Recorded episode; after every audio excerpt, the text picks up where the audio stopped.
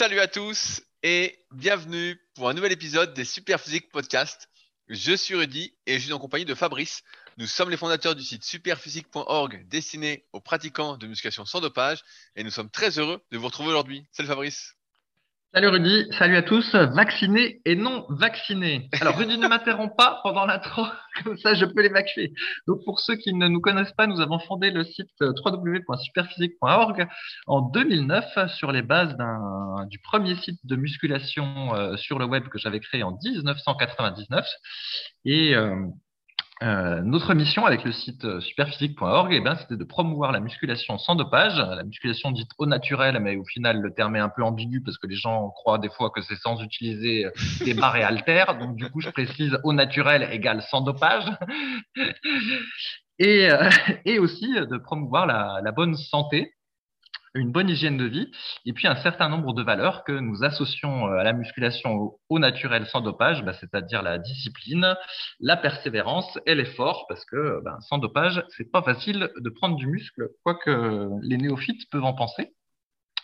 Et donc, à partir de superphysique.org, donc où on, a décrit des tas d'exercices de musculation, écrit des articles sur la musculation, tout ça, il y a des projets qui sont greffés par la suite, et notamment bah, notre marque de compléments alimentaires euh, pour la musculation et même euh, pour la santé en général, qui s'appelle Superphysique Nutrition, et dont tous les produits sont disponibles sur euh, superphysique.org slash nutrition. Donc, notamment, on a un bon multivitamine, des protéines végétales, du, du ZMB, euh, voilà, des tas de. Du collagène marin aussi, Fabrice, faut en ah parler du collagène marin. Je l'oublie toujours, du collagène marin, des oméga 3, tout ça. Et en fait, nous avons une particularité par rapport aux autres sites, c'est que bah, comme on peut profiter, entre guillemets, de la notoriété du site euh, superphysique.org et de celle de mon associé Rudy Koya, euh, assez présent sur les réseaux sociaux, et eh ben, c'est qu'en gros, on n'a pas de budget publicitaire et euh, bah, comme on n'est pas trop gourmand en plus financièrement, bah, du coup, on peut vendre des, des produits à un bon rapport qualité-prix. Quand d'autres sites, en fait, vous vendent les produits beaucoup plus chers, ensuite font une pub monstre pour vous dire qu'ils vendent des produits meilleurs que ceux des autres, alors qu'en réalité, ce que vous achetez chez eux, c'est la pub. Quelle bande d'escrocs Quelle bande d'escrocs hein Vous achetez le marketing. Et nous avons aussi, euh, parce que maintenant on est rentré dans la modernité, euh, l'application pour smartphone SP Training, donc un coach euh, à domicile dans votre smartphone, donc en gros qui vous guide euh, dans votre pratique de la musculation euh, directement via sur le smartphone, parce que bah, avant ma génération, on lisait des choses et puis on appliquait les choses qu'on lisait. Maintenant, la nouvelle génération, elle ne lit plus, donc on est obligé de s'adapter. On pourrait ne pas s'adapter et dire ah là là, mais c'est des cons, ils ne lisent plus. Pourquoi ils ne lisent plus? Ah là bah, bah, d'ailleurs, où en est ton livre? Est-ce qu'il a été réimprimé? Non, non, je réimprime pas le livre pour le moment c'est peine perdue. J'ai bien compris que la lecture était un peu passée de mode. Donc, bref, plutôt que de critiquer ceux qui ne lisent plus, eh ben, euh, on a préféré euh, développer une application pour les aider. Et donc, bah, du coup, il y a une application absolument super qui s'appelle SP Training. Donc, 80% euh, des fonctionnalités sont gratuites. Et puis, bah, après, les fonctionnalités un peu plus avancées nécessitent de s'abonner à l'AD. C'est normal. Il faut bien que Pierre, le développeur de l'application, puisse gagner sa vie avec celle-ci. Voilà pourquoi elle n'est pas entièrement gratuite. Euh, N'oubliez pas, si c'est gratuit, c'est vous le produit. Donc, comme nous, on ne vend pas vos données, si vous vous abonnez à l'appli, eh ben c'est pour ça qu'il faut euh, payer un petit peu pour utiliser 100% de ces fonctionnalités. Et enfin, je termine là-dessus. Euh, mon associé Rudy Koya, lui, il a aussi euh, son activité de coaching, des tas de livres, des tas de formations qui sont disponibles sur son site rudykoya.com et également son gym à Annecy et sa villa dans laquelle il vous accueille si vous êtes de visite à Annecy et que vous avez envie de vous entraîner dans sa salle et de discuter avec lui sur le monde, euh, sur euh, la musculation. Ah, on pourrait croire que je t'ai briefé sur le marketing, Fabrice. Franchement, c'est exceptionnel. Hein. tu t'améliores de semaine en semaine. Ouais, ouais, mais là, tu vois, je, me suis dit, je me suis pas donné de contraintes de temps et euh, du coup, ça m'a décomplexé. Voilà, ça file plus. Mais je pense que là, j'ai dû dépasser les trois minutes. Donc, voilà pour l'intro. Tu veux ajouter autre chose ou c'est bon? Non, non, bah, ça, me paraît bien, Fabrice. Et donc, qu'est-ce qu'on fait dans ces podcasts alors? Qu'est-ce qu'on fait? Ah, voilà, tu as raison de relancer pour qu'on voit que quand même, il y a une espèce de ping-pong au niveau de la parole et que c'est pas juste un de mes monologues.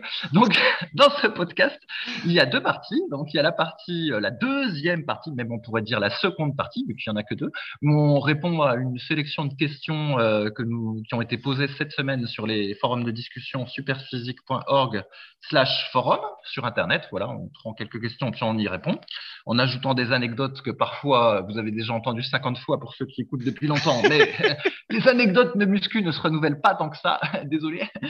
Et puis dans la première partie, ben, euh, on essaye de. On raconte nos vies, euh, quoi. On, raconte on essaye de trouver quelques sujets dans l'actualité qui ont un rapport plus ou moins avec euh, la musculation, la diététique, voire nos valeurs. Et puis on digresse un petit peu dessus. Et justement, cette semaine, Rudy, lundi, le pass sanitaire en France est devenu un pass vaccinal et donc si tu n'es pas vacciné, tu n'as plus le droit d'aller euh, au restaurant, tout ça, tout ça. Oh bah quel dommage, quel dommage, oh là là, j'avais vraiment, j'avais vraiment y aller euh, de dépenser mon argent pour euh, payer quatre fois le prix.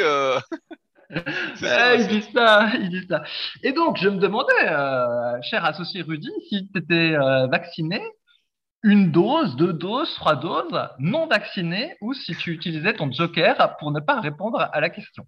Mais non, moi, moi j'ai pas de tabou là-dessus. Moi, je suis pas du tout vacciné et j'aime pas qu'on m'impose des choses. Donc, en fait, euh, c'est simple. Euh, je suis pas vacciné et moi, j'estime que encore une fois, le, vrai problème, allez, je rentre un peu dans le truc, c'est que euh, tu, ne lances pas trop dans des trop de détails, hein, Rudy. D'accord. voilà, c'est que comme d'habitude, comme la, la plupart des gens sont comme ça, on va traiter les conséquences et non les causes du problème.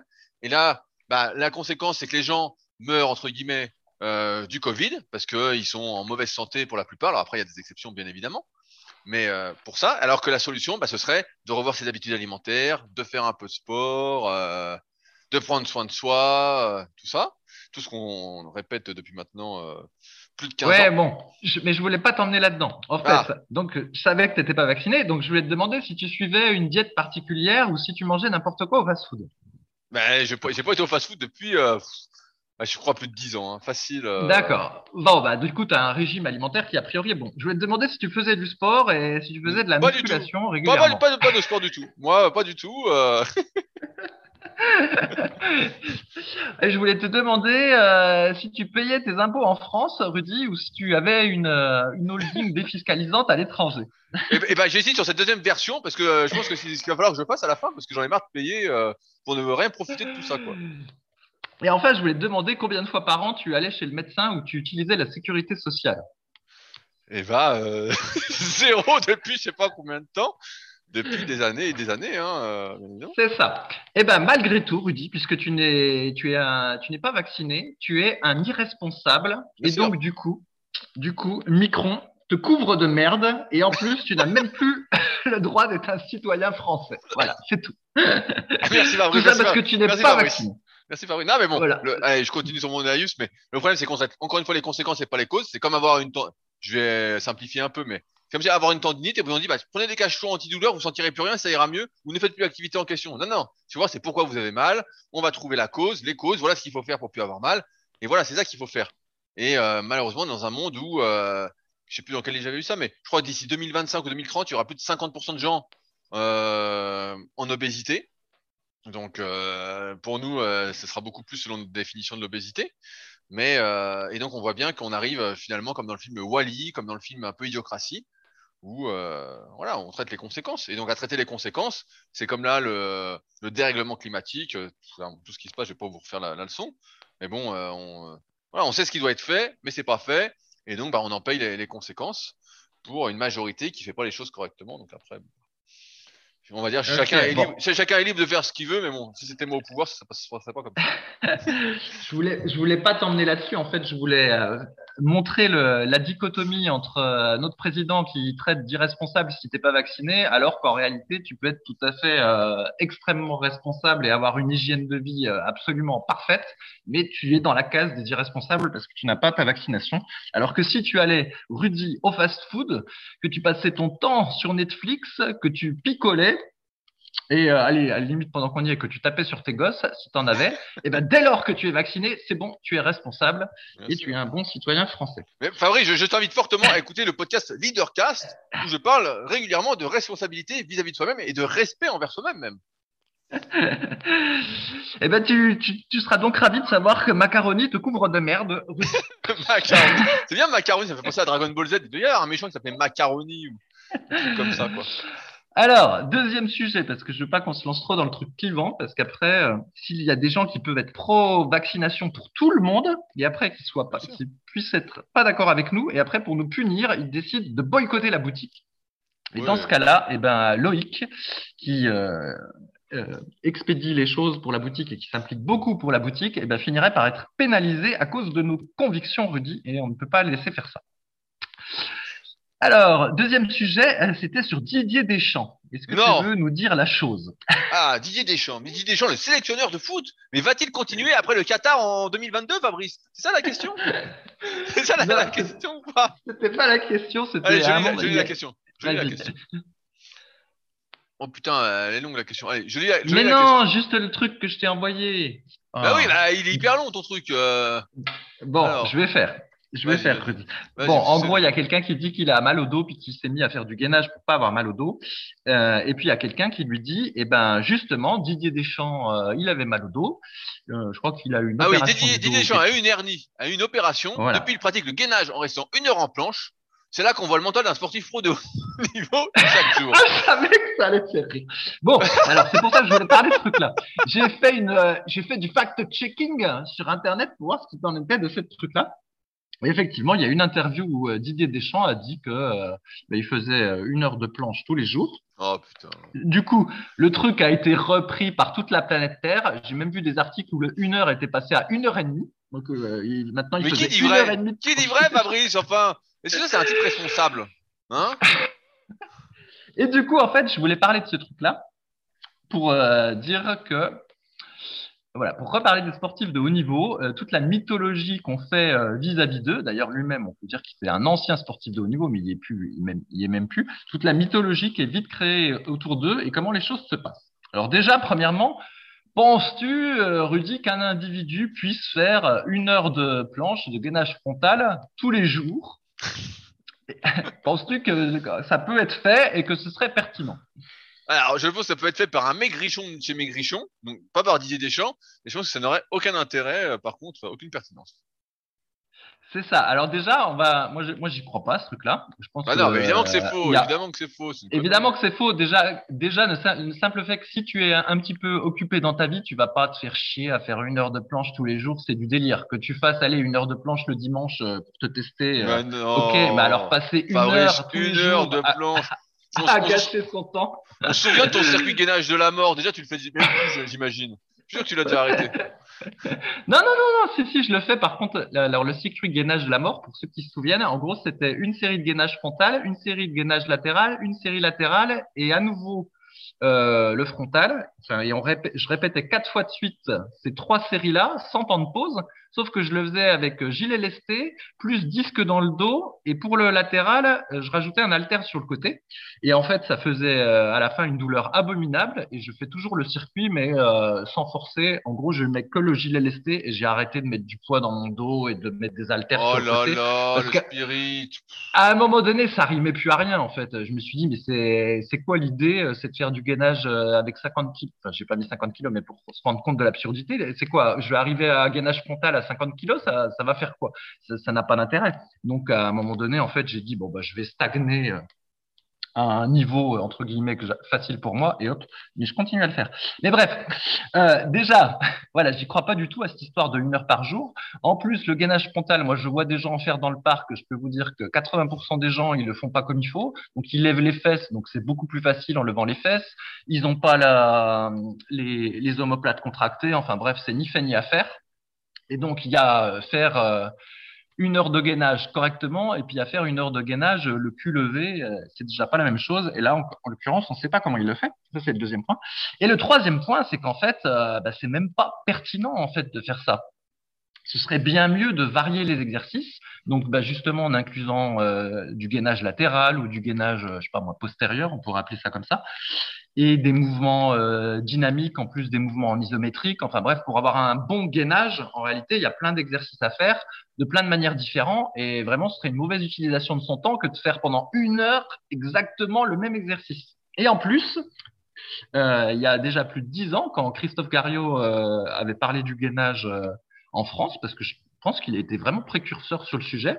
Est-ce que tu es d'accord avec cette affirmation, Rudy? Oui, bah, c'était le, précurseur en tout cas de l'antidouleur en France dans le domaine sportif, hein, ça, il n'y a, aucun doute. Voilà, moi je trouve qu'il il a beaucoup contribué à populariser le gainage avec son livre Un corps sans douleur et avec son site internet. Et lui, il y a dix ans, il avait dit alors à tort ou raison, mais comme c'est Christophe Pario, je vais supposer que c'était à raison, que en fait ça servait à rien de faire des positions de gainage pendant trop longtemps, qu'à la fin même c'était contre-productif. Alors il expliquait pourquoi, mais j'ai pas bien retenu l'explication. Peut-être que tu, toi tu l'as retenu. Elle, est dans un article sur le site, Fabrice. Enfin, il y a un article là-dessus. Ouais, ouais. Ben, lui, je crois qu'il disait qu'il fallait euh, faire 30 secondes à une minute et que même au-delà d'une minute ça servait à rien. Moi, dans les livres que j'ai lus, en général, ils disent que ça sert à rien de dépasser deux minutes. Et après, en gros, tu passes à des variantes plus difficiles. Alors, si on prend le gainage frontal, on peut euh, rajouter du poids, tout simplement. Donc, euh, rajouter un lest, rajouter un gilet lesté, rajouter euh, des lestes sur le bas du dos. Ou alors, si on reste à vide, eh ben, il y a d'autres façons d'augmenter la difficulté. Euh, à la place d'avoir quatre points d'appui, on peut en avoir que trois. Donc, soit en levant euh, une jambe alternativement euh, de temps en temps, ou soit en levant son coude. On peut aussi se surélever les jambes. On peut faire des petits mouvements du bassin. Enfin bref, il y a des tas de variantes pour augmenter la difficulté, mais il y a, y a, y a pas de il n'y a pas d'intérêt en fait à tenir une heure si tant est qu'on arrive à tenir une heure avec une forme parfaitement correcte. Donc ça, je voulais parler de ça. Et puis après, je voulais reparler de la mythologie qu'on fait sur les sportifs de, haut niveau. Alors moi aussi, avant j'étais comme vous, je me disais, ah, les sportifs de haut niveau, vraiment, c'est des bêtes, ils ont de la volonté, gna gna gna gna. Et euh, je les idéolâtrais et alors, peut-être qu'il y en a qui ont de la volonté puis qu'on peut idéolâtrer, mais dans les biographies. On, on dit idéaliser, Fabrice, ou idolâtrer Idéaliser, voilà. dans, les dans les biographies, dans les biographies que j'ai lues, ou des fois quand on voit des photos Instagram sur les athlètes et tout ça, et eh ben, franchement, je suis de moins en moins impressionné.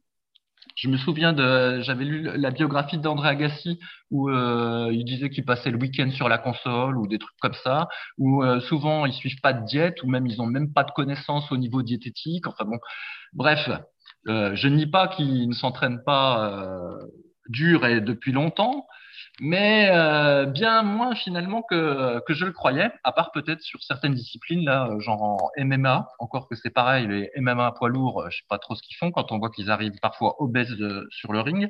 Mais bon, voilà, je pense qu'il faut un peu euh, se calmer sur le truc. Euh, les sportifs de haut niveau, ils ont un mental de fer, euh, gna gna gna gna gna, parce que quand après on les voit en reportage manger des balistos, moi j'appelle ça pas ça un mental de fer. Hein. Oh là là, ça sent la, vidéo YouTube contre toi, Fabrice. Hein. Attention, attention. Je, trouve que tu as beaucoup d'exigences envers autrui. Hein. Attention, Fabrice, la, musculation déteint sur toi. non, mais après, bon, pour ceux qui, nous suivent depuis longtemps, et puis notamment pour ceux qui suivent la formation super physique, j'avais balancé quelques coulisses euh, du haut niveau, puisque j'avais sponsorisé pendant des années pas mal de, sportifs de haut niveau, de sports différents, pour voir un peu comment ça se passait euh, derrière, c'est ce qui m'intéressait.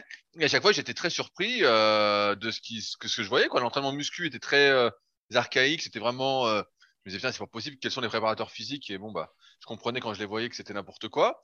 L'alimentation, c'était vraiment le pif, quoi. Euh, si c'est pour, pour dire euh, le fast-food hein, euh, pour certains.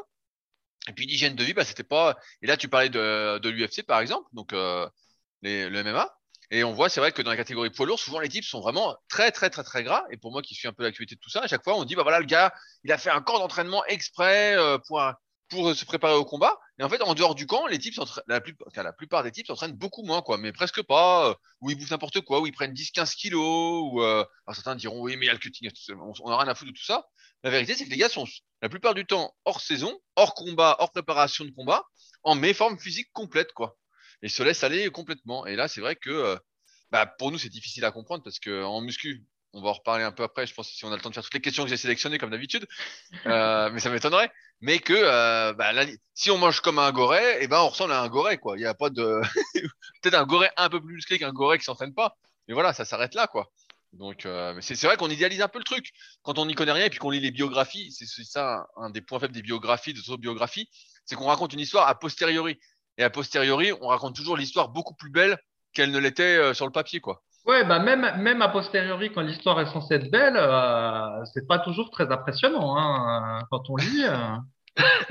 il y a une constance, il y a vraiment une constance dans les biographies, biographies des meilleurs sportifs de haut niveau, c'est qu'ils ont commencé très très très tôt. Quoi. Et quand je dis très tôt, euh, bah, voilà, Agassi, je crois que c'est à 4 ans ou peut-être même à 3 ans. Bah, Fabrice, je vais t'expliquer. Je vais t'expliquer. Je, donne le secret. Donc euh, pour ceux qui ne savent pas, j'ai un autre podcast qui s'appelle Les secrets du kayak. Allez, sans marketing. C'est gratuit, il n'y a, a, rien à vendre. Et donc j'interview, bah là j'en suis au 56e épisode. Et donc je peux, je peux donner le secret. J'ai compris le secret assez rapidement.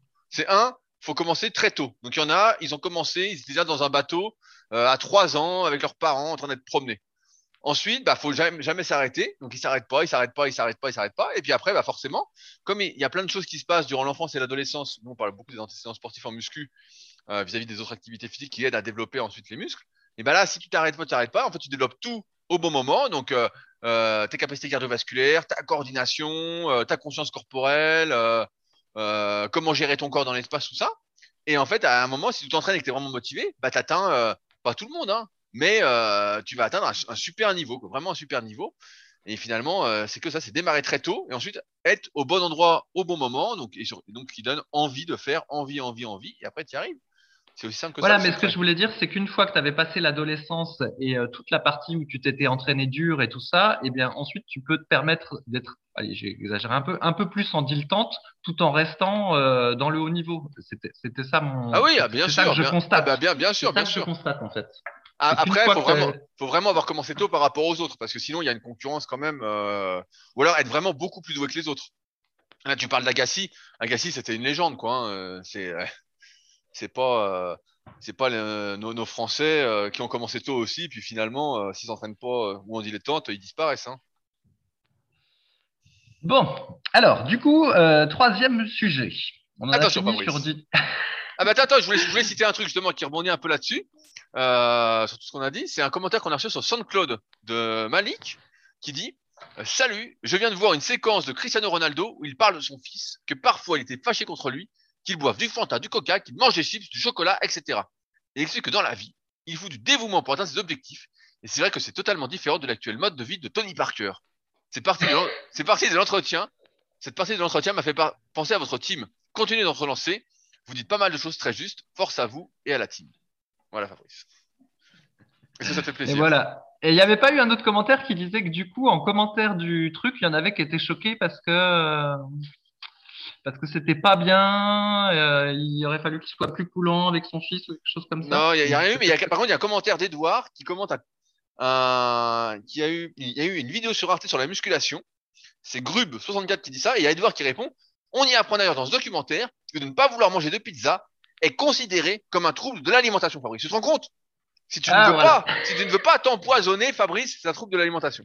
Voilà où on en est. Ouais, ouais, mais je sais. D'irresponsable, tu es malade. J'appelle l'hôpital psychiatrique tout de suite. Mais ça, c'est un, truc que j'ai déjà lu de la part de diététiciens. En gros, si tu t'imposes euh, de bah, ne pas manger certains aliments, voilà, c'est déjà une, forme d'orthorexie. Tu vois, tu as déjà des problèmes psychologiques. Parce que normalement, si tu es euh, normalement constitué, tu dois vouloir et être content de manger tout, même si c'est de la merde. Donc, tu dois être content de pouvoir manger un petit peu au McDonald's, un petit peu tes pizzas, tout ça. Et sinon, c'est côté orthorexique. Ouais, non, non, mais ah, je, je, sais pas, c'est ça le truc, mais, mais bon, c'est, pour nous en tout cas, de notre point de vue, c'est pas un sacrifice, c'est pas qu'on s'impose quelque chose, c'est juste qu'on n'en a pas envie en fait, euh, tout simplement, parce qu'on préfère qu'à moi qui m'entraîne tous les jours, ou des fois deux fois dans la journée comme hier, mais en fait, si je mange euh, des saloperies, bah après mes séances elles sont moins bien, euh, je suis moins en forme, donc après bah, je suis moins content, et donc après c'est un cercle vicieux que ce soit un cercle vertueux. Donc je vois pas, j'ai pas du tout l'envie de me d'être moins en forme en fait. Donc euh, ça se fait naturellement. Ils appellent pas ça un trouble. Pour moi, le trouble, c'est plutôt euh, de se dire ah, vite, vite, vite, le samedi soir pour bouffer ma pizza. Comme, comme, on a, comme j'ai pu faire il y a longtemps, et c'était vraiment un trouble de l'alimentation. Là, c'était un trouble. Attendre toute la semaine pour bouffer sa pizza ou ses deux pizzas. Là, c'était pas ça. Là, effectivement. Euh, encore que la, ouais, encore comme j'avais déjà dit une fois, la pizza, c'est pas le, c'est pas le pire exemple en fait. Je préfère dire le, le KFC ou le truc comme ça où là, il y a vraiment pas d'équivoque. Bon, la pizza par le fromage dessus, euh, si c'est euh, une pizza végétarienne ou une pizza. Mais qu'est-ce que tu as une pizza végétarienne? Le type, il croit que les gens achètent des. Eh, la pizza végane aussi, hein, pendant qu'on y est. Non, mais attends.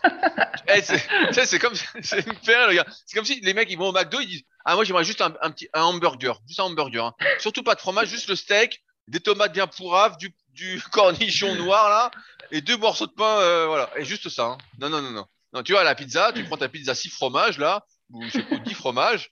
Tu en prends deux comme ça et tu prends des méga double XL et voilà, c'est ça que tu bouffes. On envoie une pizza végétarienne avec euh, trois bouts de poivron, une tomate et je sais pas. La pizza végétarienne, ouh, un morceau de pain euh, avec des légumes. Effectivement, vu comme ça. Alors, sinon, revenons un peu à la musculation, Rudy. Non, Donc, dans la mus-. Donc, dans la musculation, grosso modo, il y a deux grandes écoles. Il y a l'école de ceux qui disent qu'il faut faire euh, un certain nombre d'exercices pour chaque groupe musculaire, et, euh, même si c'est des exercices qui sont parfois accessoires. Et puis, il y a l'école qui dit, euh, en gros, il faut se concentrer sur une poignée d'exercices, ne faire que cela. Et euh, c'est comme ça qu'on progressera plus vite. Bon, alors, et toi, Fabrice, Et donc- alors, toi qui, qui t'es entraîné de façon minimaliste ces dernières semaines, peux-tu nous dire la Voilà. conclusion? Est-ce que tu es revenu beaucoup plus maigre comme moi, je m'y attendais? Ou est-ce que tu es revenu solide comme un roc Comme toi, tu t'y attendais? Alors attends, parce que tu- déjà je voulais revenir un peu sur l'histoire. Avant, il y a longtemps, j'étais plutôt dans la team euh, peu d'exercices, mais des exercices d'hommes. Par exemple, pour les épaules, un seul exercice, le développé militaire. Voilà, typiquement le- l'exemple. Pour les homme. cuisses, un, un seul exercice, euh, le squat, et Voilà. éventuellement le soulevé de terre jambes tendues pour les ischios. Donc en gros, ça faisait deux si on, si on prend les, le, le quadriceps et l'ischio. Mais voilà, à chaque fois, une poignée d'exercices pour ne minimiser l'impact sur mes capacités de récupération, garder le plus de récupération possible, pouvoir m'entraîner le plus fréquemment possible et donc progresser le plus possible sur les exercices qui comptent. Voilà, ça Ah, Là, théorie t'étais un super homme. C'est le programme Super Homme. Superman. Programme Superman. On comme ça. Voilà, on était inspiré par euh, notamment les écrits de Stuart McRobert, qu'au final on n'a jamais vu d'ailleurs, et qui dans ses livres préconisait ce, ce type d'entraînement pour les gens qui n'étaient pas dopés.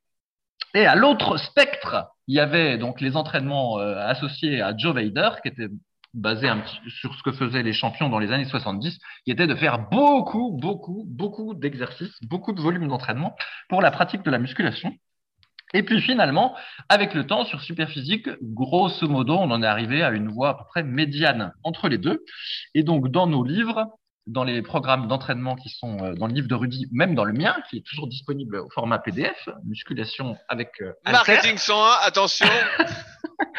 eh ben, il y a quand même pas mal euh, d'exercices pour chaque groupe musculaire. Typiquement, par exemple, pour les biceps, moi, je pense qu'il faut euh, deux exercices et que si on n'en fait qu'un, eh ben, euh, on n'optimise pas assez la musculation des biceps et je pense même qu'on peut même en avoir trois. Bon, après, il y aura peut-être débat avec Rudy là-dessus, mais euh, je pense que trois, c'est pas mal une fois qu'on est euh, intermédiaire ou avancé.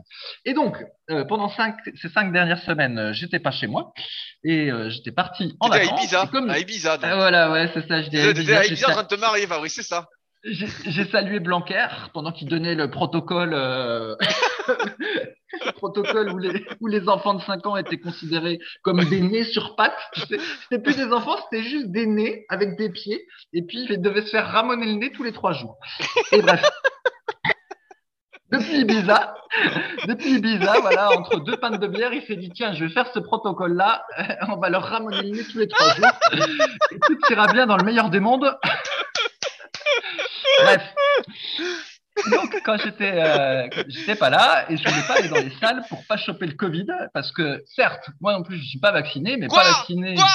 Ah non, Eh ouais. irresponsable Irresponsable ouais. irresponsable et couvert de merde. Donc, certes, je ne suis pas vacciné. Mais t'es Certes, couvert de merde. assez- Couvert de merde, ça c'est vrai ça. J'ai assez confiance dans mon système immunitaire, mais quand même, euh, il n'empêche pas que euh, ça sert à rien d'aller tenter le diable. Et donc, du coup, j'ai pas voulu aller m'entraîner en salle parce que je voulais pas être euh, potentiellement covidé. Et donc, je j'avais emmené euh, juste euh, un, un banc horizontal, euh, des haltères power block, et puis bah, j'ai dû faire avec ça euh, pendant cinq semaines comme entraînement.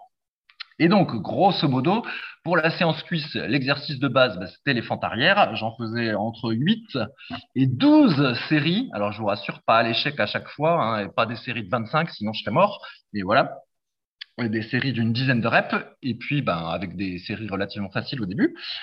Et puis après, j'ajoutais euh, quelques petits exercices au poids de corps annexe, voilà ce que j'appelle le cavalier de fer, où en gros on se met en squat sumo, puis on tient la position de manière isométrique. Et puis sur la fin, je m'étais même mis à faire un petit peu de squat indien, euh, qui en gros c'est du squat à vide en amplitude complète où on décolle les talons à chaque répétition. Et puis, je m'étais même mis à faire sur la fin du bridge. Le, euh, le sur mec a multiplié les exercices au fur et à mesure parce qu'il a vu qu'il était Voilà, au fur et à mesure, je m'étais mis à faire de plus en plus d'exercices parce que je commençais à en avoir ras-le-bol de faire que des, que des fentes. Mais bon, grosso modo, le cœur de la séance, c'était des fentes et puis le reste, c'était quand même des petits exercices de merde pour euh, de la muscu, on va dire. Pour le dos, eh ben, j'étais vachement limité. Donc, moralité, je faisais plein de rowing à un bras euh, avec halter. Mais attends, t'as fondu testé. Fabrice, t'as perdu combien de kilos là on, on, on voit tes côtes dans le dos ou quoi? Alors, j'ai essayé plein de trucs pour essayer de varier. Donc, un donc des fois, j'ai fait des, des clusters. Donc, pour ceux qui savent pas ce que c'est qu'un cluster, parce que ça sert pas à grand chose quand même, mais je vais rappeler. Plutôt que de faire euh, 10 reps, 10 reps d'un bras puis 10 reps d'un autre bras, bah, en gros, on va faire euh, 3 reps d'un bras, 3 reps de l'autre, 3 reps d'un bras, 3 reps de l'autre. Et puis, en gros, bah, il y a des espèces de pauses. Du coup, ça fait une petite pause entre chaque série. Puis, à la place que la série soit 10 reps euh, en tension continue, bah, c'est euh, 3 reps plus 3 reps plus 3 reps. En gros, c'est ça un cluster. Donc voilà, j'ai fait un peu de cluster pour euh, pour varier. C'était pas très intéressant. Et j'ai aussi utilisé euh, un élastique. Et du coup, bah, j'attachais l'élastique au power block qui était au sol. Et euh, du coup, je tirais l'autre power block plus l'élastique, voilà, pour essayer de varier. Mais euh, grosso modo, c'était mon seul exercice de dos, c'était le rowing à un bras avec halter. Parce que je pouvais pas faire de pullover avec les power blocks. Bah, T'aurais dû faire des ben- tractions dans un parc. Pourquoi t'as pas fait des tractions dans un parc? Parce que comme Non, on a ouais. l'histoire de la corde à sauter où tu t'es ridiculisé, t'aurais pu te ridiculiser aux tractions aussi. C'est vrai que vu le, le nombre d'années que j'en ai pas fait de traction, à mon avis, ça aurait pas été beau. Mais euh, bon, c'était, ouais, je, je l'ai pas considéré comme option ce truc-là. Donc bref, tout était basé sur le rowing à un bras avec halter. Et bref, et voilà. Et donc à l'issue euh, des cinq semaines, voilà mon verdict. Et ben mon verdict, c'est que heureusement, j'avais pas écrit de merde dans mon livre et que c'est quand même mieux de faire plusieurs exercices, parce qu'en fait, ce qui se passe, c'est que même si moi euh, je réagis bien aux fentes et si j'aime bien le rowing à un bras avec halter, et ben le fait est que c'est, ça reste quand même localisé. Et Non. donc je vois bien. Eh ouais. Bah, eh ouais. En attends, fait- un muscle se contracte ou ne se contracte pas complètement ou pas? C'est quoi cette histoire? On m'a menti Et ben du coup là, euh, j'ai l'impression d'avoir moins de V euh, qu'avant que je suis parti. Et puis même au niveau du dos, en fait, j'ai l'impression qu'il y a, il y a une zone qui s'est maintenue, mais le reste, je sais pas. Alors peut-être que je, c'est c'est psychologique. hein, peut-être qu'au 25 bout ans de muscu pour tout perdre en un mois à Ibiza? Non, non, pas Ah tout non, perdre. voilà, Mais bon, franchement. Je, le coup, je hein. vois bien qu'en fait, il y a des zones, ça va, puis il y a d'autres zones, c'est un peu perdu. Alors, typiquement, les, les fentes avec halter, globalement, la partie près du genou, là, le vaste interne, ça va. Le celui du milieu, dont j'oublie toujours le nom, le droit antérieur, ça va. Mais j'ai l'impression que sur l'externe, euh, bah, j'ai un, un petit peu perdu. Enfin bref, et donc euh, tout ça bah, était parfaitement logique finalement et parfaitement attendu. C'était ce qu'on avait déjà constaté plein de fois. C'est que bah, y a certaines personnes avec une poignée d'exercices, c'est bon pour eux. Et j'en connais hein, des types qui juste en faisant euh, des tractions lestées, euh, ils vont avoir des dorsaux, des biceps, des avant-bras et même un petit peu de trapèze. Mais bah, pour la majorité des gens, en fait, euh, le développement reste euh, relativement localisé et il faut euh, ajouter d'autres exercices pour avoir un développement complet. En plus du fait que, euh, bah, au bout d'un moment, faire des tas de séries du même exercice, c'est pas très fun. Et puis en plus, il y a un, je sais pas, une histoire de contre, de productivité. En gros, tu vas me dire si tu es d'accord avec ça, Rudy? Voilà, si tu fais quatre séries de rowing à un bras, ou si tu en fais 8, eh ben, globalement, les séries 5, 6, 7, 8, elles apportent pas grand chose en plus. Alors que si à la place, ben, j'avais fait deux exercices supplémentaires, même de type euh, accessoire, par exemple des rowing, euh, du rowing euh, allongé sur un banc incliné avec deux haltères, ou euh, du pullover, ou euh, je sais pas moi, même du rowing inversé sur TRX, et bien le simple fait que ce soit différent, en fait, ça permet de solliciter d'autres zones du muscle, et puis au final, euh, bah, c'est mieux. Et donc la conclusion, c'est que après ce nouveau test, malgré moi de cinq semaines, et ben définitiv- définitivement, j'avais pas écrit de conneries et on n'a pas dit de conneries, Rudy.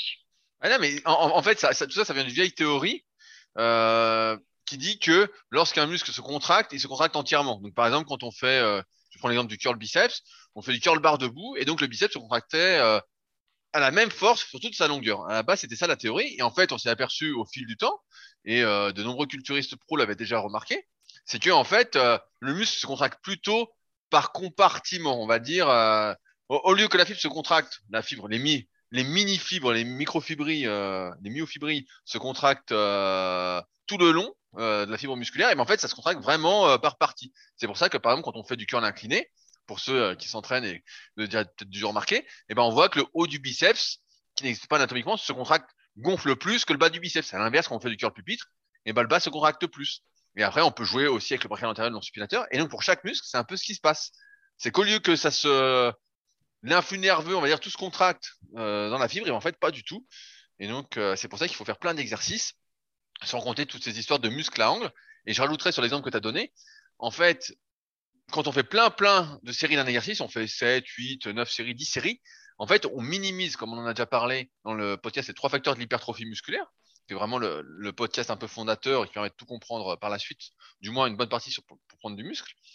Et eh ben, en fait, ce qui se passe, c'est que si on fait 10 séries, on va minimiser la charge qu'on utilise, qui est un des facteurs de la prise de, de muscle. On va mettre beaucoup moins lourd que si on fait 3 ou 4 séries.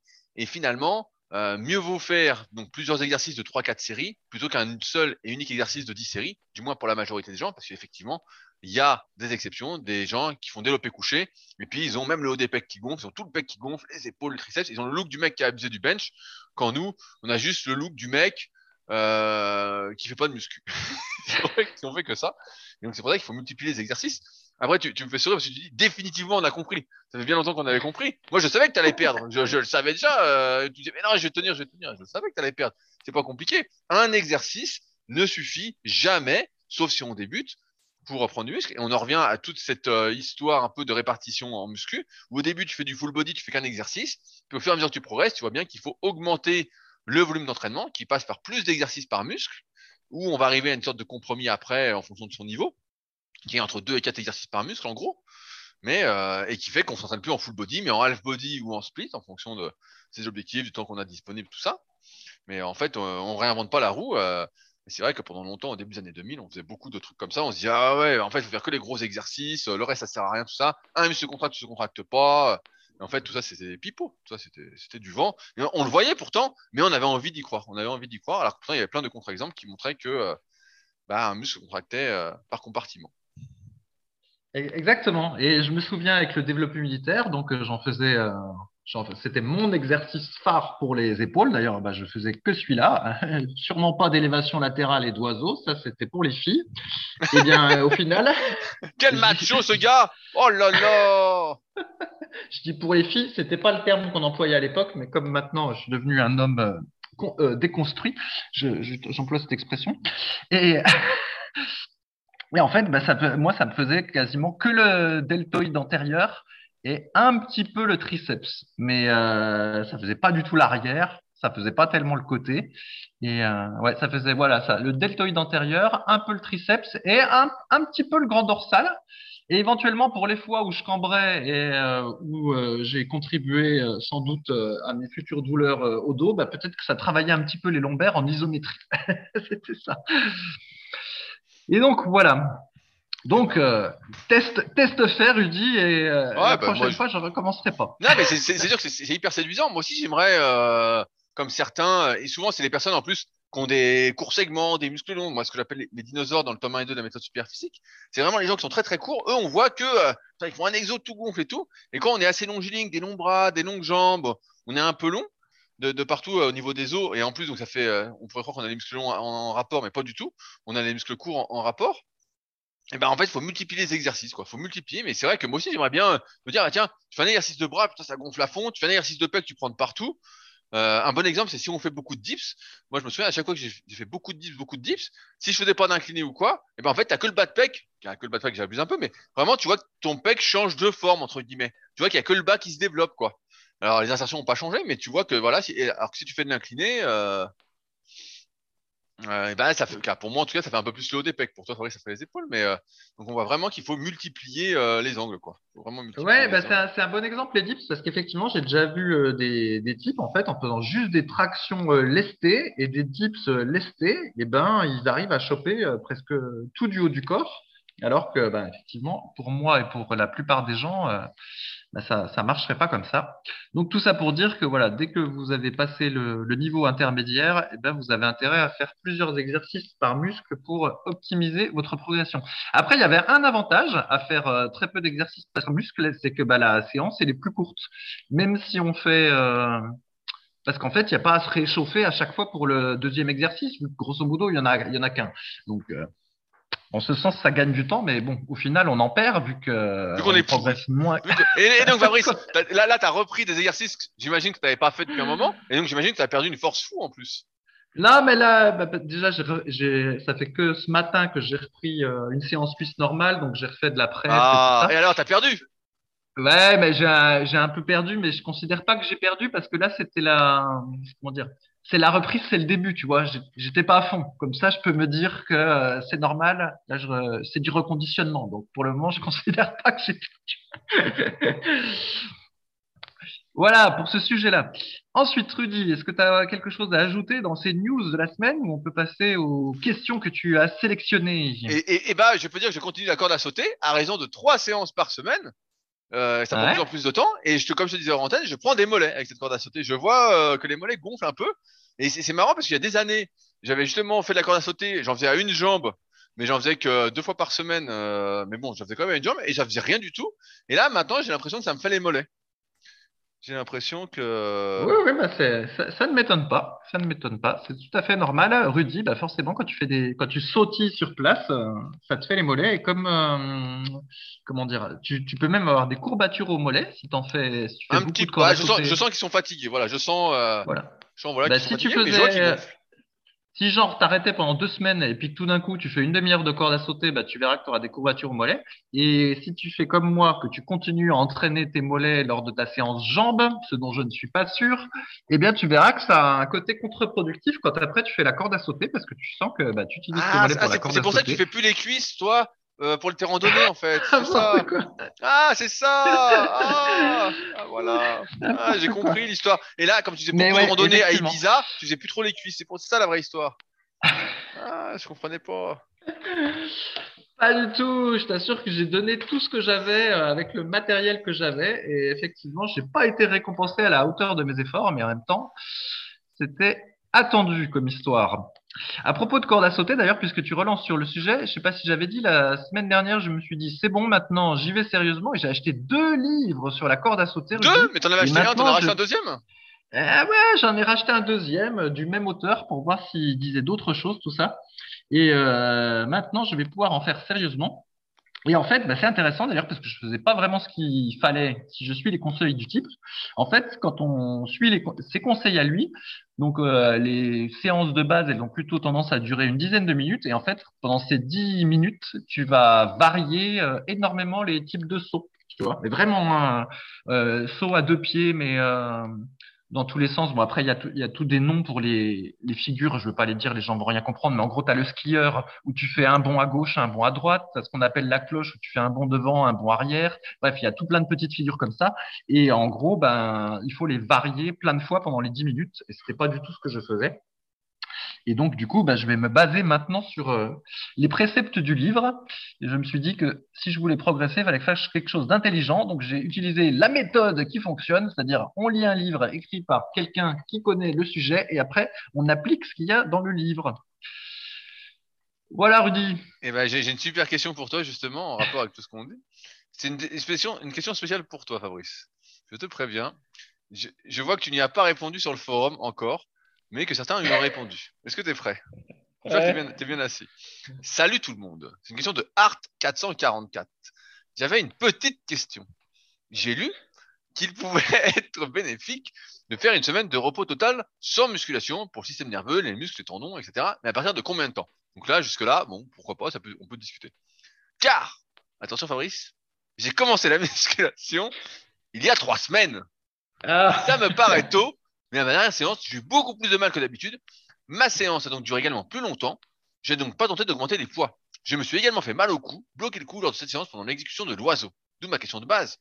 Je peux réaliser d'autres exercices sans avoir de douleur au cou, car je ne le bouge pas. Mais ma question ne change pas ce que, ce- ne change pas, que ce soit avec douleur ou sans douleur. Juste une réponse globale dans les deux cas. Vu que cela fait trois semaines que je fais de la musculation, je ne veux pas perdre tout l'effort déjà accumulé. Et je me demandais si cela a signifié que j'avais besoin d'une semaine off. Fabrice. ouais. Eh ben, allez, allez, il y a, il y a plein de, il y a plein de questions dans son truc. Alors, je vais. Non, mais en fait, c'est pas. Est-ce que je comprends en fait l'affaire. Fabrice, ça fait Alors. trois semaines qu'il s'entraîne. C'est pas Ouais, possible, c'est pas, possible. ça, pas- on lui met une pas ce pichenette derrière la tête. C'est parce qu'il a mal. cou, va t'entraîner, Art, qu'est-ce que tu fais? Alors attends, répondons sérieusement, Rudy. Effectivement, euh, dans le temps, il y avait un truc qui disait qu'il fallait euh, prendre régulièrement, donc euh, une semaine de repos intentionnel, loin de la musculation, pour laisser aux articulations, aux tendons de récupérer et après recommencer tout neuf avec la motivation à bloc. Sous-entendu, au bout d'un moment, la motivation s'émousse et il faudra une semaine de repos pour euh, que la motivation reparte. Et la, fréquence qu'on voyait euh, souvent, c'était euh, au bout de 12 semaines. Tu me diras si tu es d'accord avec ça. En gros, au bout de 12 semaines, l'idée, tu prenais une semaine de repos, puis après, tu refaisais tes 12 semaines. Et même dans le temps, c'est peut-être encore l'actualité, les fameuses 12 semaines, en réalité, c'était divisé en trois. Et tu avais 4 semaines où tu faisais, euh, par exemple, 8 à 12 reps, 4 semaines où tu faisais euh, 6 à Ouais, 8 ouais, reps, ouais, et puis euh, voilà, 4 semaines. Voilà, c'était comme ça. En gros, euh, c'était des cycles, généralement au bout de quatre semaines, et puis après, tu avais une semaine off, et puis après, tu recommençais. C'était ça la, la théorie. Et nous, ce dont on s'est aperçu, c'est que bon, faire ces histoires de cycles en variant les répétitions, c'était pas ça qu'il fallait faire, mais il fallait plutôt faire des cycles de progression. Et là, je fais un placement produit comme euh, il est proposé dans l'application SP Training. Voilà, où euh, il y a une progression qui est planifiée. Et puis sur la fameuse semaine de repos, eh ben nous, ce dont ce qu'on s'est aperçu et ce que beaucoup ont constaté, c'est qu'en réalité, quand on fait une semaine de repos, ben après on a plutôt tendance à perdre. On est déjà moins efficace au niveau du système nerveux euh, et en fait on est moins en forme. Euh, après une semaine de repos, et nous, ben, on préconise de prendre le moins de semaines de repos possible. Alors des fois, on est obligé parce que c'est les vacances, mais l'idéal, en fait, c'est pas vacances? de- Oh non, non, non, non. Eh ouais, des fois, tu es obligé, tu dois suivre ta moitié et elle, elle, Oh elle a pas envie de, que tu passes là, toutes tes matinées à la salle. mais tout quel ça. soumis. Le... Il fait le macho en podcast et derrière. euh, Ah bah alors là, c'est c'est pas moi qui fais le match en podcast. Hein. J'ai dit plein de fois que chez moi, c'était plutôt euh, Madame est servie. Hein. Oh, Tony. Micheli Tony, Tony Micheli Mais d'ailleurs, c'est très rigolo parce que euh, je discutais avec ma femme l'autre coup, puis je disais, écoute, c'est simple. Quand j'étais petit, euh, ce que je regardais à la télévision, c'était Madame est servie, là, la série. Voilà, on- regarde la télé, le type. Quelle éducation Voilà, je regardais Madame est servie. Allez, on va dire que c'était euh, un quart du temps. Allez. Tu regardais allez, surtout ça. Milano, à mon avis. C'est ça que tu regardais. Sagouin, là. Pour moitié, je regardais Dragon Ball Z et euh, voilà les Rocky, euh, Jean-Claude Van Damme, tout ça. Et après le reste, je regardais une série, euh, donc j'étais bien adolescent, plutôt sur la fin de l'adolescence, qui s'appelait Melrose Place.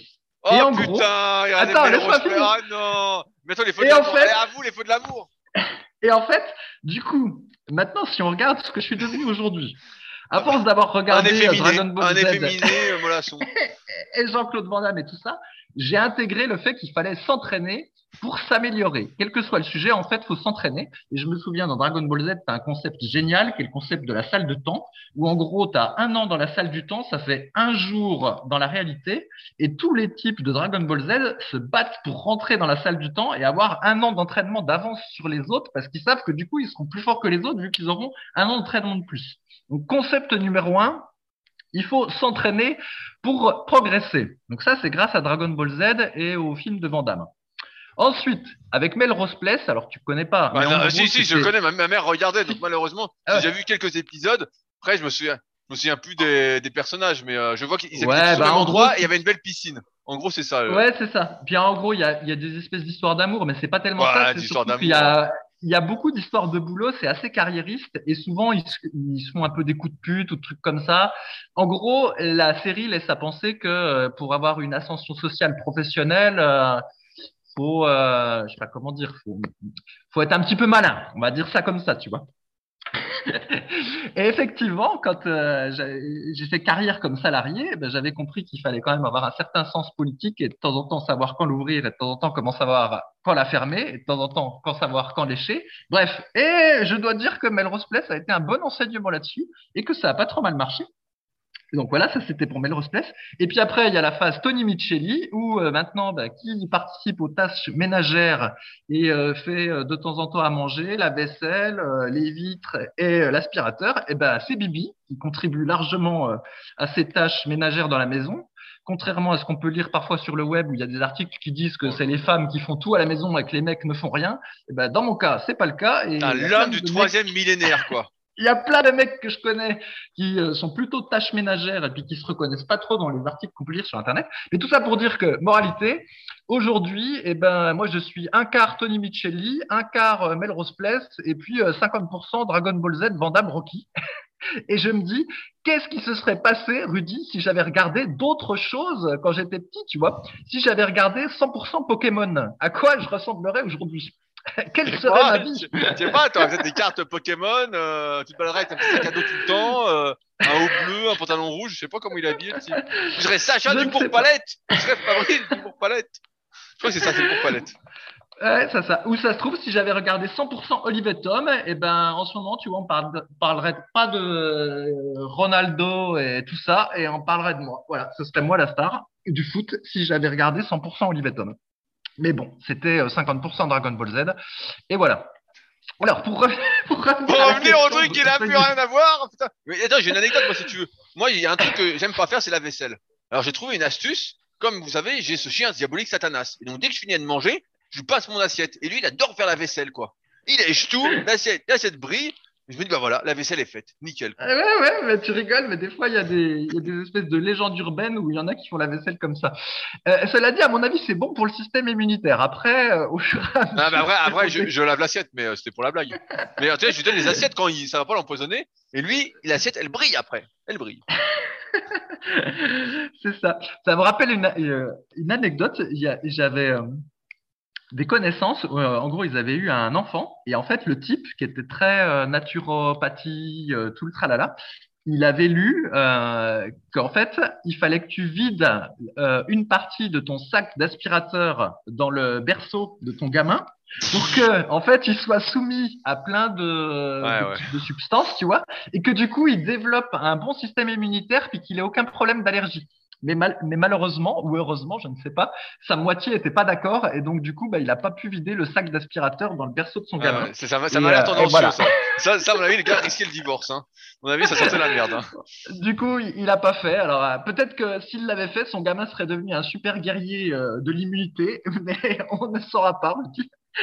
si jamais tu as un gosse, ma foi, tu essaieras de tester éventuellement. je vais d'abord compter, sur toi. Moi, j'ai le chien. ça suffit. C'est comme un gosse. Hein. Comme j'explique, c'est un gamin. Je reviens à la question. Donc, bref, pour ah. la semaine de repos, si on n'a pas de douleur, ben nous, ce qu'on a remarqué, c'est qu'il fallait pas faire de semaine de repos. Quant à faire ce qu'on appelle une semaine de deload, euh, c'est-à-dire une semaine où on s'entraîne, mais avec des charges moindres, et eh bien, au final, nous, c'est déjà inclus dans la, la, planification avec les cycles de progression. Donc, ben, de notre point de vue, euh, tant qu'on peut s'entraîner sans s'arrêter, eh ben, c'est tant mieux et en utilisant les, cycles de progression qu'il y a dans l'appli SP Training. Donc ça, c'est pour le premier point. Après, lui, c'est différent parce qu'il s'est fait mal. Il s'est fait mal en faisant l'oiseau. Oui, ça ne m'étonne pas parce qu'effectivement, l'oiseau, quand on place pas bien sa tête euh, ou si on se met à tricher, eh ben, c'est possible de se faire mal, euh, de se faire mal au cou. Donc là, ce que je lui suggérerais, c'est d'aller voir un ostéopathe ou un chiropracteur et de vérifier que bah, tout, je sais pas comment on peut dire, toute sa colonne vertébrale ou tout ça, tout est bien placé, éventuellement de se faire manipuler le, le cou et d'écouter ce que lui dit l'ostéopathe ou le chiropracteur, s'il doit arrêter un petit peu ou s'il peut reprendre. Et dans ce cas-là, bah, je dirais de refaire de la musculation, mais peut-être en évitant l'oiseau dans un premier temps ou en faisant une variante qui est euh, plus facile à exécuter. Et notamment, on recommande pour les débutants, Rudy, qu'est-ce qu'on recommande comme forme d'oiseau pour les débutants? Oiseau sur banc incliné avec haltère. Voilà, l'oiseau sur banc incliné avec haltère, euh, inclinaison à 45 degrés ou peut-être légèrement moins. Voilà, entre 30 et 45 degrés en fonction du matériel voilà. que vous avez. Et surtout, d'essayer de ne pas serrer les omoplates quand vous le faites, de les laisser euh, sans les serrer pour bien faire l'arrière d'épaule et que ce ne soient pas les trapèzes moyens qui fassent tout le boulot. Ah bah je croyais, je me souviens, c'était pas l'inverse que tu avais préconisé un coup? Ah Non non non, justement de ne pas bouger les omoplates, Fabrice. Sinon, euh, c'est toujours le plus gros muscle qui prend l'ascendant. Ah oui, c'est ça, oui c'est ça, parce que moi j'ai tendance à, à, laisser le mouvement naturel se faire. Et effectivement, après ça me congestionne les trapèzes. Mais bon, je, ça congestionne aussi le ah, postérieur. Alors, je me très bien t'avoir offert la formation super physique épaule il y a des années, et je vois que tu n'appliques toujours pas ces conseils. si si, je fais le, le fameux étirement du sus épineux. Du sus épineux, si si. Euh, donc voilà, donc euh, ça c'est pour son histoire d'oiseau. Mais effectivement, en fait, quand on fait l'oiseau euh, buste penché, bah, mine de rien, c'est déjà un exercice qui demande euh, une certaine technicité et ça m'étonne pas. Il est tout à fait possible de se faire mal au cou. Mais bien sûr, si, si on relève trop la tête, si on relève la tête, et eh ben on peut vite se faire mal au cou effectivement. Si, C'est ça, faut faut bien le placer. En fait, faut plutôt avoir la tête légèrement penchée en avant et surtout pas relever comme une tortue. voilà, c'est ça le, le, truc. Donc possible qu'il se soit fait mal comme ça. Et, euh, et j'en ai, j'ai répondu à la question, je pense, Rudy. Là. Tout à fait, euh, Michael Mancini. j'ai été chercher les, été chercher noms pendant que tu parlais. Bon, attendez, Michael Mancini, c'est toi ça. Eh, n'empêche, ouais, mais le type était pas, était pas trop mal foutu, hein. Il était un petit peu balèze, hein, quand même. Je m'en souviens pas, je me souviens. Je crois qu'il était avec la blonde là, je sais plus comment elle s'appelait là. Ouais, bah, je ne connais pas son nom d'actrice, mais dans, le, dans, le, dans la série, elle s'appelle Angela Bauer. Elle travaille dans la pub. eh ouais ah ben j'ai tout retenu. T'imagines 20 ans après, je. Il y, a, eu 7, saisons, Fabrice. Est-ce que tu as tout regardé? Ah, Non, ça je peux pas dire que j'ai regardé les 7 saisons. J'ai dû regarder peut-être jusqu'à 16 ans. Allez, ou peut-être 17 ans, mais là je je, je suis pas sûr. Hein. Ne me cotez pas là-dessus. bon, allez, je complète ta réponse, Michael Mancini. Euh, sans jusqu'à la fin du podcast. Euh, c'est vrai qu'on s'est rendu compte que voilà, les semaines de repos, ça faisait pas vraiment du bien. Euh, après, pour Art, faut pas se dire qu'on doit prendre une semaine de repos parce qu'on fait une séance un peu difficile, un peu moyenne. Ça, peut arriver d'être en forme, de pas être bien. Il y a plein de raisons qui expliquent, comme j'en parlais sur YouTube cette semaine, qui font qu'on peut louper une séance. T'as mangé pas longtemps avant, t'as mal dormi, t'as pas fait la séance à la même heure, t'as été, t'as été contrarié la journée, je sais pas au boulot euh, ou avec ta copine ou n'importe quoi. Forcément, t'es pas dans les mêmes dispositions qu'à la séance précédente, et donc ça peut être beaucoup plus dur. Donc c'est pas vraiment un signe, surtout après trois semaines d'entraînement, tu viens de débuter, qu'il faut prendre du repos. Euh, par contre, ce que tu peux faire, euh, quand on se sent fatigué, et là je développe un peu plus loin, c'est euh, ce qui se passe un peu en préparation physique. En préparation physique, tout se base, a beaucoup d'écrits se basent, en tout cas en termes de planification, sur ce qu'a fait Jean-Pierre Heger dans les années 90 euh, de mémoire, avec le lanceur de poids Werner Gunther, où lui, en fait, faisait trois semaines, on va dire, où il montait l'intensité et le volume d'entraînement, et une semaine de déload, en fait, où il continuait à s'entraîner, mais avec moins de volume et moins d'intensité, où il forçait un peu moins, et à chaque fois, c'était ça, trois semaines, une semaine de déload, trois semaines, une semaine de déload. Donc on réduit euh, pas les charges qu'on met, on s'est rendu compte qu'il fallait pas trop réduire les charges, mais plutôt le nombre de répétitions qu'on faisait et le nombre de séries. Et donc, euh, et on faisait comme ça des vagues comme ça. Semaine 1, je sais pas, euh, je dis une connerie, 5 séries. Deuxième semaine, 7 séries. Troisième semaine, 9 séries. Puis, euh, on retourne à 3 séries la quatrième semaine. Et donc ça, c'est des choses qui sont beaucoup en préparation physique, notamment dans le kayak. Je vois que c'est beaucoup utilisé. Et pareil dans l'aviron, pareil dans le cyclisme sur piste que j'ai vu ou dans le basket, c'est des trucs qui, sont encore d'actualité. Jean-Pierre Higuer avait fait d'ailleurs un, petit bouquin qui doit être toujours euh, trouvable aux éditions INSEP, qui est euh, hyper bien pour ceux que ça intéresse. Euh, après, comme, comme tu l'as dit, Michael Mancini, et eh ben, ouais, les, semaines de repos, on s'est bien rendu compte que ça faisait pas du bien, et donc c'est pour ça qu'on est plutôt partisan, au pire, de faire une semaine légère, ou si on n'est pas en forme, si vraiment on sent que c'est pas bien, bah, de faire voilà une séance facile plutôt que de forcer, de s'évertuer à forcer alors que euh, on n'est pas, euh, n'est pas en bonne forme et qu'on peut risquer la blessure. C'est un peu ce qui s'est passé, je pense, avec Hart. Il n'était pas en forme, il a voulu forcer, il n'était pas dedans. Il a fait un faux mouvement, mais ça n'existe pas. Il manque un peu peut-être de renforcement au niveau du cou. Voilà. Euh, il a donné une mauvaise position en plus sur le mouvement, sans doute. Et donc, si c'était entraîné léger, ça ne serait pas arrivé. Ce qu'il faut, c'est arriver, et c'est difficile aujourd'hui de donner ce conseil-là, mais arriver à s'écouter un peu, même si on trouve que beaucoup s'écoutent un peu trop, mais à s'écouter un peu. Quand ça va pas, bah voilà, faire un truc léger sans trop forcer pour pouvoir forcer quand on est bien, c'est-à-dire la majorité du temps, euh, pour pouvoir progresser et pas s'entraîner euh, uniquement à l'instinct. Comme disait Jean-Luc Favre dans Devenez champion du monde, si je m'entraînais à l'instinct, je ferais aucun exercice difficile. Et donc, euh, c'est pas là où je veux revenir, c'est plutôt, voilà, ça peut arriver de pas être en forme, mais surtout, après trois semaines d'entraînement, c'est pas le moment de prendre une semaine de repos. Même si on a une petite douleur, on s'est d'ailleurs rendu compte plein de fois que la meilleure façon d'entretenir des douleurs, j'ai d'ailleurs une question juste avant sur YouTube, un mec qui dit qu'il a une tendinite au moyen fessier depuis deux ans et euh, qui fait plus, pas de muscu. Il dit comment faire? Bah, La solution, c'est de travailler les moyens fessiers pour commencer. ça, commence par là. Et donc là, bah, Art, par exemple, pour ton coup, bah, essaye de bouger tant que ça relance pas la douleur, donc droite, gauche, haut, bas, inclinaison, euh, rotation, tout ça. Tant que tu bouges pas, qu'attends que ça te fait pas mal, et tu fais ça, et progressivement chaque jour, et bah tu verras que tu pourras bouger un peu plus, un peu plus, un peu plus, et puis ça va aller de mieux en mieux. Le tout, c'est surtout pas mettre une minerve, par exemple, ou de s'arrêter de s'entraîner. Ça, ce serait Ouais, euh, le pire. Ou après, si- s'il est coincé, comme j'ai dit, il faut aller chez l'ostéopathe ou le chiro euh, quand on est bloqué. Mais il peut le faire tout seul. Il peut le faire tout Ouais, seul. tout pas autant autant pour euh, certains coinçages entre guillemets du dos, on peut faire tout seul, autant pour le cou, Oui, c'est si, pas, tu si. Le mouvement, Fabrice, le mouvement, tout est là, c'est le mouvement. On envoie le bon signal à ton corps, Art, et prends du collagène surtout. Est-ce que j'avais déjà raconté l'anecdote où euh, je m'étais décoincé le cou euh, grâce à une priorité à droite ou quelque chose comme ça? Vous avez déjà raconté cette anecdote-là, Audi Je ne m'en, je ne m'en souviens pas, et pourtant j'ai une bonne mémoire, Fabrice. Si tu veux, tu peux finir là-dessus. Je t'écoute. Ouais, allez, fini là-dessus. Bon, en gros, bah, c'était il y a plusieurs années, hein, c'était il y a un moment. Alors, je crois que j'avais dû faire du rowing euh, yacht, quelque chose comme ça, euh, en trichant un peu trop, et grosso modo, bah, je m'étais euh, coincé le cou. Donc, c'est très simple. Vous faites le rowing yacht, vous trichez comme un bouquin, comme un bourrin, et euh, à un moment donné, vous entendez un petit tchac. Euh, vous dites merde, il y a un problème, et après vous reposez la barre, vous vous redressez, puis finalement bah, vous apercevez que vous avez le cou coincé et que vous pouvez plus tourner la tête euh, d'un côté. Alors je crois que je pouvais tourner à droite, mais je pouvais plus tourner à gauche. Bref, je voyais bien qu'il y avait un truc qui était allait pas. Alors des fois, ce qui se passe quand c'est comme ça, euh, je pense qu'il y en a pas mal qui ont déjà eu des problèmes comme ça, euh, c'est que parfois pendant la nuit, eh ben ça se résout tout seul, peut-être parce qu'on a finalement on a bougé pendant la nuit sans s'en rendre compte, et puis le lendemain on est tout neuf. Et ben là, le lendemain, j'étais pas tout neuf, donc je vais voir un ostéopathe. Et en fait, c'était un ostéopathe bavard, encore plus que moi dans le podcast. Non. Et si, et en fait, le type, il me demande ce que je fais dans la vie, tout ça. Il commence à me parler, machin. Et le truc, c'est qu'il s'occupait pas trop de moi, en fait. Euh, il était surtout là pour parler. Et au final, au bout d'une demi-heure, il m'avait manipulé un tout petit peu. J'avais récupéré un tout petit peu de mobilité du coup, mais c'était pas revenu comme c'était avant. Par contre, euh, il m'avait demandé, euh, je sais plus, 60 balles ou quelque chose comme Oh ça. putain. Eh ouais! Alors ça, euh, moi, j'aime pas. Hein. Quand j'ai pas le, du résultat et qu'il faut que je paye, j'aime pas trop. Oh là là. Bah attends, ça met plusieurs jours euh, à, fonctionner, Fabrice. Enfin, tu te comme tout le monde, toi, en fait. Toi, tu prends tout de suite des résultats miracles. Euh, En général, avec les, les ostéopathes et les chiropracteurs, si t'es coincé, ils, ils arrivent quand même assez souvent à te décoincer dès que tu sors de la séance. Après, sauf, si, sauf c'est énergétique, Fabrice. Si c'était chakra, Ouais, non. euh, ça vient pas comme ça. ça dit, je dis pas que t'as nécessairement plus mal ou quelque chose comme ça, mais souvent, si t'es coincé, euh, ils arrivent des fois, ils arrivent à te décoincer. Bref. Et là, bah, il m'a partiellement. C'était pas réglé l'affaire.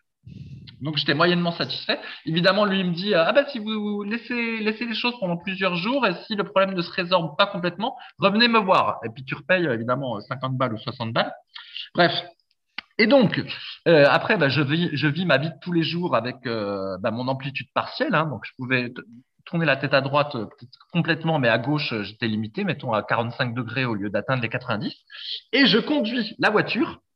Et puis à un moment donné, je sais pas ce qui se passe, euh, il y a une priorité dans un sens ou quelque chose, et euh, brutalement, je tourne la tête à gauche, mais sans réfléchir, tu vois, en oubliant que j'avais le problème.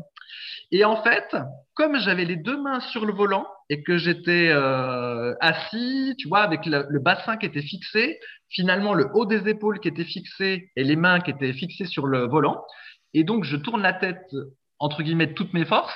J'ai entendu un gros crack, et après, paf, tout neuf, réparé j'étais. Et, et sans payer Et 60 grâce balles, hein, gratos. Hein. Eh, euh, après, il y avait peut-être fallu qu'il débloque un petit peu parce qu'en fait, si j'avais pas eu du tout la, si j'avais pas eu un début de mobilité, j'aurais pas du tout pu tourner la tête à gauche et en fait, ça n'aurait pas marché. Mais comme là, j'avais un début de mobilité et ben du coup, c'est un peu comme si j'avais fait un genre de d'étirement actif ou je sais pas quoi et euh, il se trouve que coup de peau ça a marché et après j'étais tout neuf et au final, euh, pas besoin de râler chez l'ostéopathe. Mais voilà, avec le coup, c'est toujours un petit peu, euh, j'aime pas trop. ça, c'est parce pas que- trop. Tu ne faisais pas de mobilité avant pour le coup. Tu faisais pas tes rotations, tout Ça, ça. ouais, ça, je me souviens plus parce que ça fait quand même euh, un petit moment que j'avais compris qu'il fallait s'échauffer euh, correctement. Donc, euh, je sais pas. Mais tu sais, même des fois, quand tu fais tes mobilisations euh, articulaires, euh, voilà, tu, quand tu fais tes mobilisations du cou, des épaules, tout ça, t'es pas à l'abri de te coincer ou de faire une tendinite si tu fais un mouvement euh, pas très académique pour la, la séance de muscu. Hein, ça protège, ça te rend pas Ah, invincible hein, de ça faire les mobilisations. Si, si Ça tu vas bien, ça, ça protège quand même. Ça protège. Ça réduit, oui, ça réduit ton risque. ça, réduit un peu. C'est comme, par exemple, si tu fais du footing et que tu jamais tes, tes chevilles, si, euh, je sais pas, moi, à un moment donné, tu cours et puis qu'il y a un trou et que, en gros, bah, ta, cheville, elle va se tordre dans le trou, si tu aucune mobilité, bah, tu as des chances de te faire une petite entorse. Alors que si tu as l'habitude d'être euh, mobile des chevilles, et eh ben peut-être qu'au final, tu te feras pas de légère entorse, ça va s'adapter. Mais si le trou est trop gros et que vraiment ta cheville se tord, eh ben, tu as beau avoir fait au préalable toutes les mobilités que tu voulais, tu te feras une entorse quand même. Mais voilà. pas assez renforcé, Fabrice. C'est que t'es faiblard. Entraîne-toi dans des trous. c'est pas c'est pas magique les mobilisations c'est beaucoup mieux mais c'est pas magique hein. sinon euh, j'en ferais une heure par jour pour euh, voilà pour être euh, indestructible mais bon ça aide mais c'est pas c'est pas parfait donc voilà voilà pour l'anecdote Rudy. Bah, pour une fois que j'en raconte une inédite alors là... c'est une, une, inédite à moins que ma mémoire me joue des tours mais ça m'étonnerait. Mais, mais, merci pour cette anecdote. Et donc on va s'arrêter on va s'arrêter là pour aujourd'hui. Comme vous voyez on a pu j'avais sélectionné six questions. On a traité deux, euh, grâce à Michael bah, Mancini et puis ses petites histoires avec Alissa, la petite Alissa Milano. C'était divergence euh, sur le vaccin, là. ça nous a fait perdre du euh, temps. Il n'y a, aucune divergence. Il n'y a aucune divergence, mais. C'est plutôt ton mariage à Ibiza qui nous a foutu dedans. Voilà. Alors, mais, lui, mais lui il, est, il est vacciné, donc lui, il est responsable. Hein, parce qu'il faut bien que tu retiennes ça, Rudy. Ah, non vacciné, irresponsable. Bah, j'imagine, je sais pas à quoi ressemble je sais pas à quoi ressemble le type, mais j'imagine qu'il est en surpoids, qu'il respire pas la santé, quoi. J'imagine que quand on le voit, on se dit pas, oh là là, il a l'air costaud celui-là, hein, il a l'air solide. Hein. On dit plutôt, il a l'air fébrile. Hein. Lui, s'il prend, s'il court et qu'il court dans un trou, il est cuit. Hein. Il se pète la cheville. Lui, c'est fini. Ah, bah, tu, sais, tu sais, il y a un moment donné, il y avait, euh, comment il s'appelle? Olivier Véran, donc le ministre de la Santé, qui avait fait son, ça, je sais plus, c'était sa première dose de vaccin évidemment sous les caméras, tu vois, pour euh, montrer l'exemple, pour montrer qu'il fallait faire comme lui. Et du coup, il avait fait légèrement tomber la cheville et il se trouve que pour un coup, c'était pas un obèse, il était juste normal, on va dire, quelqu'un qui s'entraîne pas et qui n'est pas obèse. Et en fait, ça avait fait euh, l'actualité. On avait dit, oh là là, mais, mais quel corps, Olivier Véran, décidément quel homme. Ah, je, préfère ne, pas commenter. Euh, je suis sûr que le type avait un physique, tout, tout ripou. Bah, il avait un physique normal pour quelqu'un qui n'est pas en surpoids, quoi. Mais bon. donc, la team Nobelli, quoi. C'est ça, team Nobelli. Mais ça avait, fait, ça avait parlé déjà plusieurs jours sur les réseaux sociaux, comme on dit. Ça, imagine, imagine si tu mettais tes photos sur le net, quoi. Imagine si tu mettais torse nu, comme ça parlerait, le buzz médiatique, quoi. L'action superphysique qui s'envolerait. Enfin, les dividendes pour les associés, tu pourrais y penser. Allez, on s'arrête là pour aujourd'hui. On espère, comme d'habitude, que vous avez passé un agréable moment en notre compagnie. Si vous avez des questions, n'hésitez pas à utiliser les forums Superphysique sur www.superphysique.org puis forum. Si vous souhaitez réagir au podcast, ça se passe sur SoundCloud directement dans l'espace commentaire. Vous pouvez également mettre euh, des notes sur les applications de podcast. J'ai vu que sur Spotify, on pouvait mettre une note de 5 étoiles, donc merci à ceux qui le feront. Vous pouvez également laisser des commentaires sur l'application podcast d'Apple. Je l'ai dit avant chaque épisode. Il n'y en a pas eu de nouveau cette semaine, mais on est à 506 commentaires. Merci encore à ceux qui nous laissent des petits commentaires pour nous encourager. Ça fait toujours plaisir. Et nous, on se retrouve la semaine prochaine avec de nouvelles histoires, de nouvelles anecdotes pour votre plus grand plaisir. Salut à tous. Salut à tous. Attends, une minute, Rudy, parce que j'ai oublié de montrer patte blanche. Alors après, ça va pas aller. Donc, il faut préciser que nous ne sommes pas anti-vax. On est juste anti-vax pour nous. Pour les autres, euh, voilà, les autres font comme ils veulent. Autre patte blanche, mes parents qui sont âgés sont vaccinés et euh, oui, bah moi, les miens aussi. dans le meilleur des mondes. Voilà, c'est là. mais bon, mais bon hein, pour, pour, ceux qui nous connaissent, heureusement que ma mère est vaccinée, parce que bon, euh, elle, elle, elle, elle, traite que les conséquences, hein, à tous les niveaux. Donc, de toute façon, euh, si elle était pas vaccinée, elle serait déjà cuite. Hein, donc, heureusement qu'elle est vaccinée. Voilà, c'est ça. Mais il faut toujours montrer patte blanche parce que sinon, euh, sinon, gare à nous. Allez, à la semaine prochaine. prochaine. Salut.